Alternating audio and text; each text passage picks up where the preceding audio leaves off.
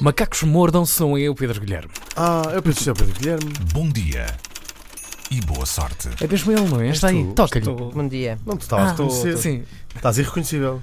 Estou, estou um bocadinho irreconhecível. Resolvi visitar-vos. de novo. Já tinha, coisa- já tinha saudades vossos. Tinhas mentiroso. Tinhas. Que cínico. Nada. E já, não, e já não te vi há muito tempo também. Hugo. É verdade. É verdade. Duas É verdade. semanas. De férias. Vamos pôr mais à frente a con- a conversa. Conversa em dia. Sim. Vou ver se fico atento. Então é assim.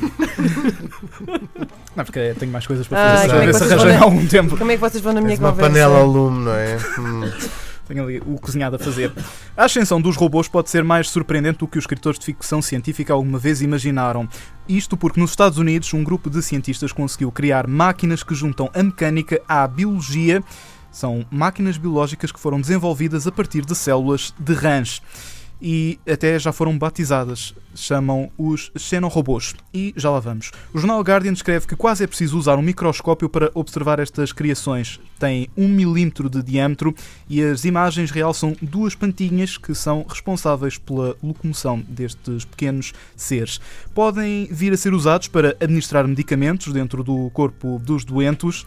Joshua Bongard, da Universidade do Vermont, diz que estamos perante verdadeiras máquinas vivas. É como se fosse uma versão híbrida, já que não se trata de um robô tradicional, nem de uma nova espécie animal. É sim uma nova criação, um organismo vivo que pode ser programado tudo coisas surpreendentes. E outro dos investigadores do projeto, Michael Levin, apontou utilizações possíveis para estes robôs vivos, como detectar compostos nocivos ou contaminação radioativa. E tendo em conta que estamos a falar muito sobre alterações climáticas e sobre poluição, também são capazes de recolher microplástico nos oceanos ou viajar nas artérias para remover obstruções. As máquinas biológicas foram criadas com a ajuda de um conjunto de supercomputadores no Centro de Desenvolvimento da Universidade do Vermont, que analisou vários tipos de células e acabou por chegar à forma mais promissora de as juntar.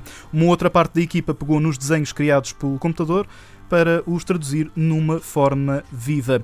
Estas células foram depois agregadas com recurso a microscópios que não ocorrem naturalmente e começaram a trabalhar juntas e deram origem a estes pequenos robôs biológicos. É um passo no sentido de usar organismos desenhados por computador para administrar medicamentos de forma inteligente, dizem os investigadores. Ainda não se sabe quanto tempo é que vai ser preciso até esta descoberta passar a ter resultados práticos, mas não deixa de ser surpreendente o que se consegue fazer quando se junta robótica e células de rãs. Isto são rãs com uma chip na cabeça, é isso? São umas pequenas rãs com um computador na cabeça? Não, exatamente. Acho que são pequenos robôs com chips de rã- com, com Com células de pernas de rã. rã? O que eu quero saber só, Pedro, é, é qual é a possibilidade desses robôs virem a substituir-me nos dias em que eu tiver mais sono e não puder vir trabalhar.